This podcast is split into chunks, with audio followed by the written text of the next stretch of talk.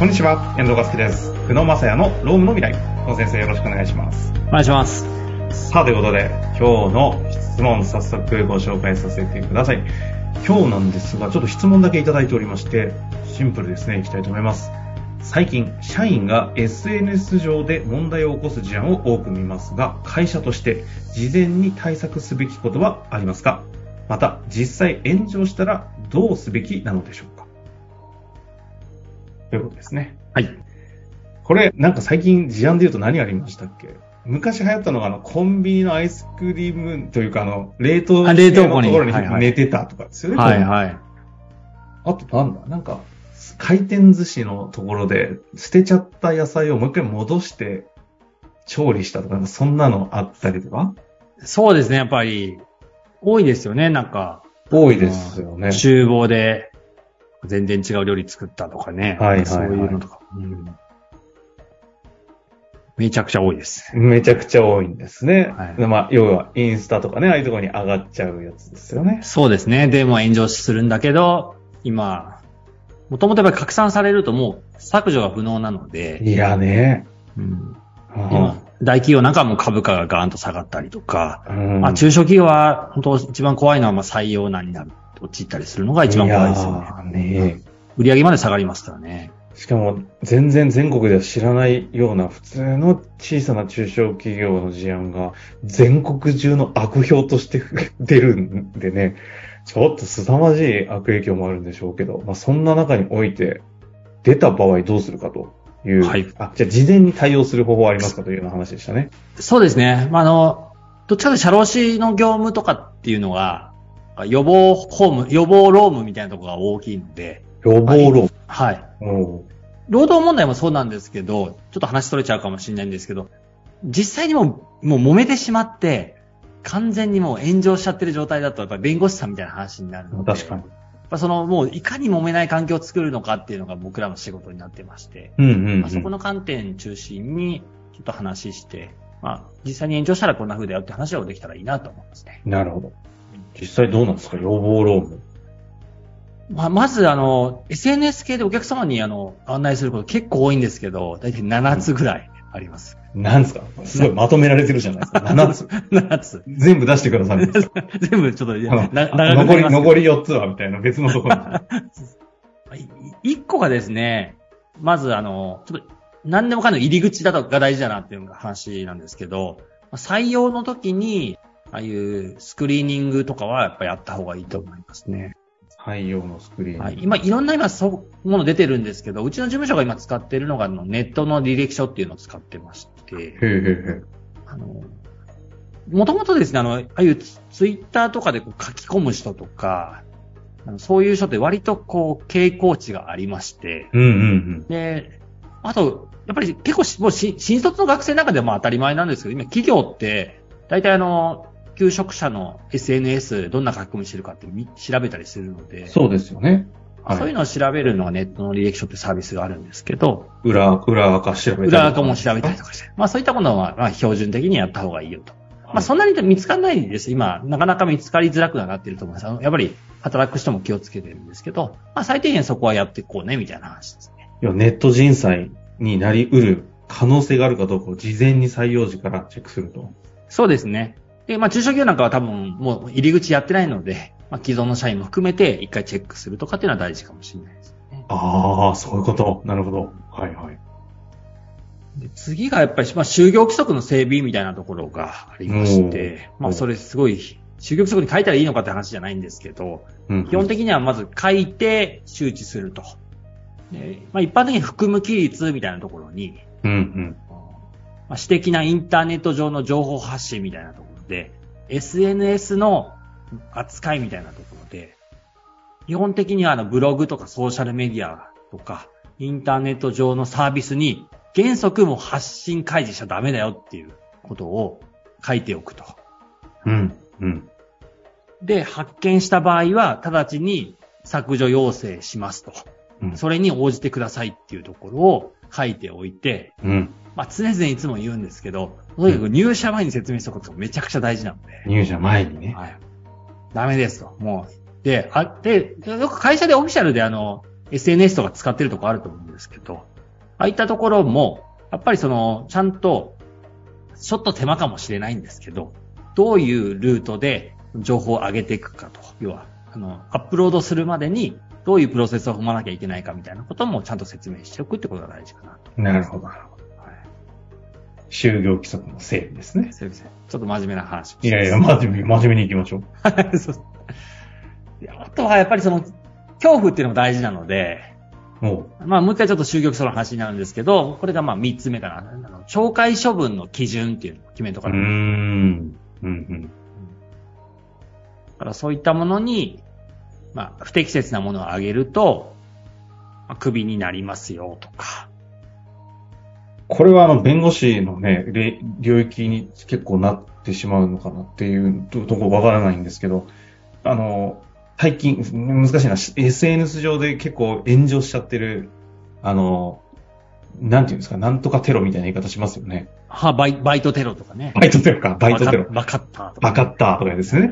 ああいった類のやつって紹介処分の対象になり得るんです基本的にやっぱり社内の情報であればなり得ますね。ああ。まあ、でもそうですね。あんなのされたら懲戒処分だろうって、いや、これは法的じゃなくて心情的な話ですけど、思、思いますが。そう。で、あ、あとは、やっぱり、軽微なものもあるので、例えばですけど、タイムカードを、あの、LINE のタイム、あの、なんていうかな、LINE の、もう SNS みたいなのあると思うんですけど、ああいうのにあげるとか人いるんですよ。だから、タイムカード。タイムカードこんなに働きましたとか、そういうのとかも、僕は結構あなる現場ではいいろいろあるんですよ。あの、今月私こんだけ働いたをアップしちゃうってことですか？そう。で、これって、微妙なとこですね。微妙なラインになっちゃうじゃないですか。だから、それもだ、それもダメだよっていうのをはっきりさせて、な、うわ、生々しい話出ましたね、これ。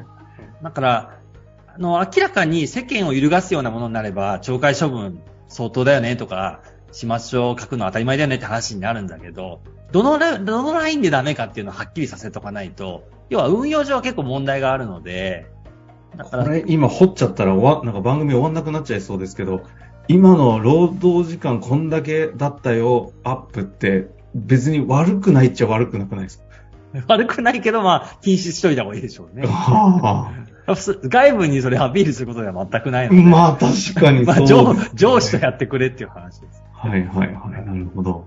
そういった、あの、線引きっていうことと、どこのラインを超えると、懲戒処分を受けますよっていうことを、まあ、明確にしておくっていうのが、まあ、これ3番目ですね。うんうん。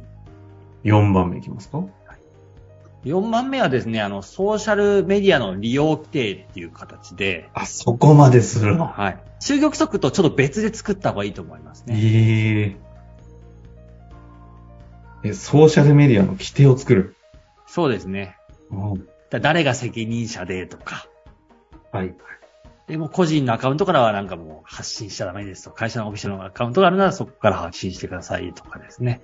あと多分人種とかですね、思想とか心情は入れて、オフィシャルでアップするときもこういうのは入れないでくださいとかですね。ガイドラインですね。ガイドラインソーシャルメディアの利用に関する。これは確かに必要そうだし、さらにこう、個人の方のアカウントにおいても、こういうのはダメだよとも含めてやっていくと。そうですね。ああ、なるほど。まあ十分ですけど、まだあるんですね。そうですね。で、次に、まあソーシャルメディアのポリシーみたいなところを、ああ。ホームページにまあ載っけるみたいな。あ、対外的に。対外的に。ああ。え、これはどういう意図ですか？これはね、あの、社内のオフィシャルアカウントはこれですよっていうのを、対外的に説明するっていうこ。ああ、なるほど、なるほど。うんうん、うん。やっていかなきゃいけないよと。うん。うんもうないでしょ。まああとは、まだありますね。これ、これは結構重要で、おお。教育研修の実施と。ああ、なるほど、そっこち。れがめちゃくちゃ大事ですね。そんなに大事ですか？今ちょっと声の雰囲気変わりましたけど。いや、結局ですね、あの、まあ、セクハラとかパワハラとか、いろんなもの今出てるじゃないですか。で、ああいうのも、定義が分かってないと、あの、人間っていうのはなかなか、これぐらいいいだろうって話になっちゃうので、うんうんとにかくやっぱり、あの、まあ、必ずは年に1回ぐらい今やった方がいい時代かなと思うんですけど。入社時と既存の社員に対して、あの、特に教えてあげなきゃいけないのは、メディアって一回出てくと消えないんだよっていうことと、うんあ。とは、あ、損害賠償、めちゃくちゃな金額にはならないんですよ。でも、現実的には。まあ、でも、でも、大企業なんかで言うと数百万とか、うんうんまあ、だから1億円ぐらい取られそうだけど、そんなことはないんですけど、でも、とはいえ、これ損害賠償って、自分が自己破産してもなくならないんですよね。とにかく絶対払わなきゃいけないお金なので、だから家族も結構被害に遭うしとかっていうことの、なんかその、イメージが意外とできてないので、ああ。こう結構臨場感を持って教えてあげないといけないかなっていうところですよ。これは企業側からの損害賠償あるよっていう観点ですか？そうですね、僕ら損害賠償するよと、あなたたちにすることになっちゃいますからね、とか。なるほど、なるほど。し、まあそれは、あの実際は今でもそれも怖いんだけど、なんか実名、社員の実名まで調べる人がいて、で、家族までさらされることあるんで、いや結構採用担当の方とかが結構起きてるじゃないですか。企業の採用担当で、そこに対する自分の心情的なものがもう思いっきり叩かれて、はいはい。でもそれで採用一気に下がるわ。そうんの、それこそ家族の方まで全部根掘り葉掘り出されて。そうですね。いやー、教育研修ですね。そうです。結構扱いがやっぱ難しいので、まあ、ここをちょっと教育していくみたいなのが大事かなと思いうんうんうん。うん最後。で、まあ、あとは、えっと、なんていうかもう、冊子みたいなのを作るというか、ああの、あ、うんうん。まあガイドラインみたいな。ガイドラインのパンフみたいな。パンフみたいなのを作って、で、配布すると。SN、SNS 運用じゃない、なんとか規定マニュアル的なものを。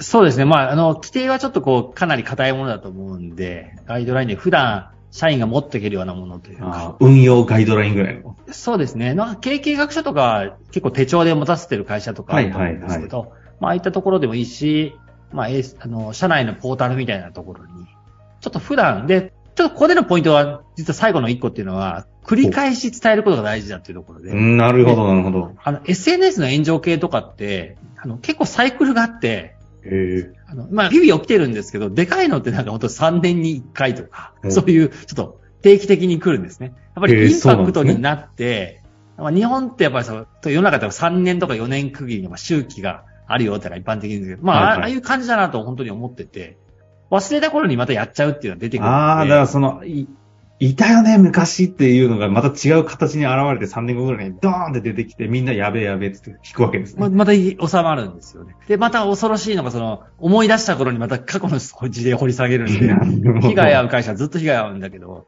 まあでもやっぱり従業員にコンコンと繰り返しっていうキーワードのもと、まあその冊子作るというよりは、繰り返し解くっていうのが、まあ一番7番目の最後って感じです。まあでも全体と通して言えるのは、要は教育ってことですよね。そのちゃんと指導してくれということをしないと。うん社員守るためにもすっごい大事かなと思います。いやーですね。なんか企業を守るっていうよりも、社員の方々を守るっていう、彼らがね、やられちゃったりもしますもんね、このこれに関しては。ねうんだからやっぱ子供とかにもそれちゃんと教えてあげた方がいいかなと思いますし。なるほど。で、どうしてもその、SNS が出てきてからもう10年もまだ経ってないので、なかなかその、そこだけアップデートできてなくて、うん意。外と、うんまあ子供の方が今多分小学生ぐらいの方が教えられてて、そうですね。大人の方があんまりこう理解ができてなくて、いやー我々なんてね、もう一歩間違ったらいつ炎上するかわからない言葉とかをね、散々使ってるでしょうし、発言もあるでしょうし、恐ろしいですね。ね、まあね、あと本当に今録、録音されてるっていう前提で立たなきゃいけないので、あの